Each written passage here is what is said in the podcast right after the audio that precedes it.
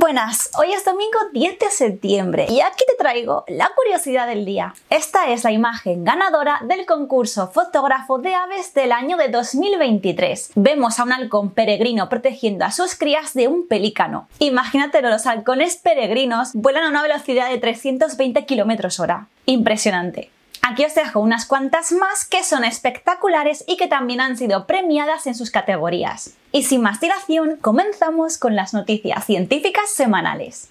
En las noticias del cosmos, el módulo de aterrizaje de la India Chandrayaan 3 ha registrado un movimiento en la Luna. Si se confirma que estos datos sísmicos son naturales, podrían arrojar luz sobre la estructura interna de la Luna. Pero bueno, tendremos que esperar un poquito a que investiguen la fuente de estos movimientos para estar seguros de que son movimientos sísmicos. Y hablando de enigmas sin resolver, el jefe del Pentágono admite que se han detectado cientos de objetos misteriosos en todo el mundo y uno de los puntos críticos es en Japón. Curioso porque todo el mundo a lo mejor pensaba que se veían más en Estados Unidos, pero no. El mapa aparece en un documento de cinco páginas llamado UAP Reporting Trends, publicado en el nuevo sitio web llamado AARO o ARO que es un departamento dedicado a los ovnis formado en julio del año pasado. Este sitio web proporcionará información, incluidas fotografías y vídeos, sobre los casos de ovnis resueltos a medida que se vayan desclasificando y aprobados para su divulgación pública. ¿Te parece una buena respuesta y que, bueno, sea un poco más transparente hacia el público o no? Dime qué lo que piensas en comentarios.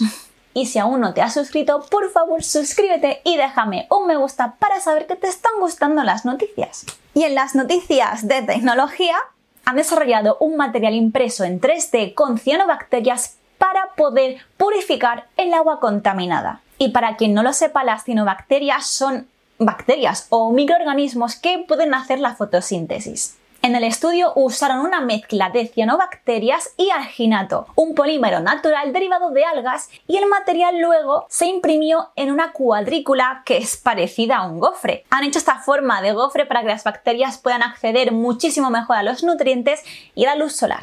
Lo más interesante es que las cianobacterias se modificaron genéticamente para producir una enzima llamada la casa que puede descomponer contaminantes como el bisfenol o el BPA, que lo encontramos en, plásticos, en envases, que ya lo estuve comentando en otro vídeo. Eh, también descompone colorantes y antibióticos. Entonces, en los resultados del estudio pudieron ver que estas cianobacterias eliminaron hasta el índigo carmín o indigotina, que es un contaminante de la industria textil que se suele usar para dar ese color azul a los vaqueros. Pero no te preocupes que no queremos que unas cianobacterias genéticamente modificadas vayan por ahí a sus anchas, ¿verdad? Estas bacterias también se han modificado para que se autodestruyan cuando haya una sustancia natural química que se llama teofilina. Aún así, como siempre digo, aún faltaría mucha más investigación para ver que esto es seguro en el medio ambiente. Y en las noticias de investigación médica, venimos con algo fuerte. ¿Riñones humanos dentro de cerdos? Has oído bien. Han desarrollado embriones de cerdo que tienen unos riñones compuestos por células humanas en un 50 o 60%. Y en el estudio vieron que tras 28 días de gestación en ese animal mostraban una estructura normal para su fase de desarrollo. Para hacer esto usaron un embrión de cerdo al que le faltaban dos genes muy necesarios para el desarrollo renal. Y después modificaron células madre pluripotentes humanas que son aquellas con potencial para poder diferenciarse en cualquier otro tipo de célula. Y entonces estas células humanas se modificaron para que se integraran mejor en este, en este embrión de cerdo. Y ojito porque aunque hay mucha polémica de esta noticia y se plantean de verdad si esto es ético o no, esto podría ser un gran avance para el trasplante de órganos. Este método tiene como objetivo crear órganos en cerdos a partir de las células de un paciente determinado, digamos que sería muy personalizado. Sería con tus células, básicamente. Cogen tus células, las modifican y luego tienes un órgano que prácticamente es tuyo en, en el cerdo.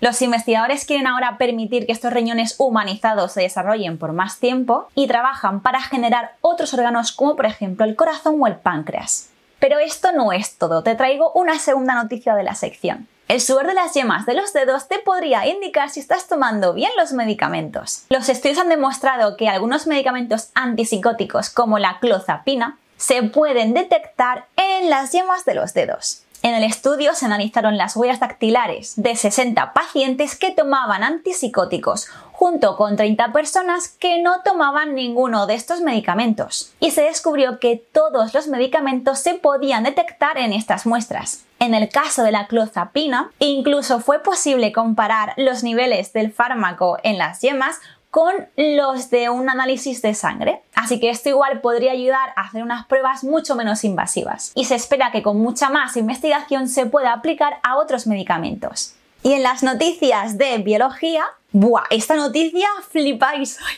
Tenía muchas ganas de, de decirosla. ¿Qué es este huevo dorado con agujero que han encontrado en el fondo marino de Alaska? ¿Estamos ante una cáscara de huevo gigante, los restos de una esponja marina o a lo mejor la primera prueba del torneo de los tres magos? Los investigadores han recogido muestras de ADN para investigarlo. Aún no se sabe nada de esto, pero lo que está claro es que al haber un agujero, algo intentó entrar o algo intentó salir. ¿Qué creéis que es? Déjamelo en comentarios. Y ahora cambiamos de noticia para viajar al Jurásico. Han descubierto un dinosaurio parecido a un pájaro y del tamaño de un gallo en Chilla. En Chiña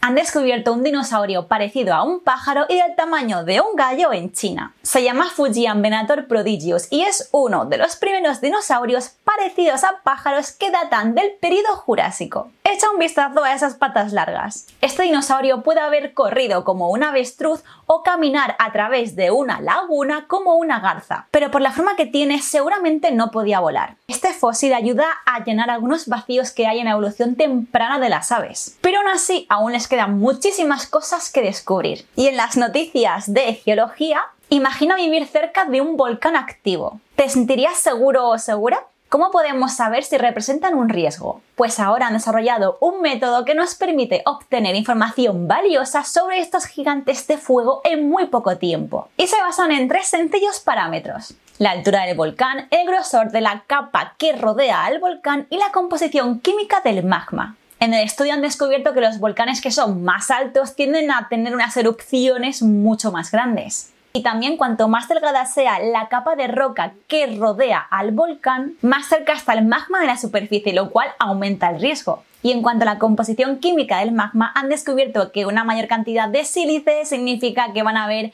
erupciones explosivas. Y en las noticias del medio ambiente, China ha demostrado una vez más que es capaz de generar energía con fuentes renovables. Os voy a poner en contexto. En la provincia de Fujian hay un parque eólico marino. Pues bien, en su momento se comentó que una sola de estas turbinas podrían dar energía a 36.000 hogares durante un año. Ahora viene el notición. El otro día una de estas turbinas alcanzó un récord global de generación eléctrica en un día. El mecanismo produjo 384.100 kilovatios hora tras 24 horas de funcionamiento, suficiente para alimentar a 170.000 hogares. Estamos hablando de una turbina que mide 153 metros de altura y sus palas miden 123 metros. Y para que te hagas una idea, cubren un área de 50.000 metros cuadrados cuando giran. Pero ¿qué hace que esta turbina sea tan especial? Y no, no es el tamaño. A diferencia de las turbinas tradicionales que cuando hace mucho viento se detienen, esta turbina puede ajustar sus aspas en tiempo real en función del viento que haya y así seguir produciendo energía. Y lo más importante es que esto podría ayudar a reducir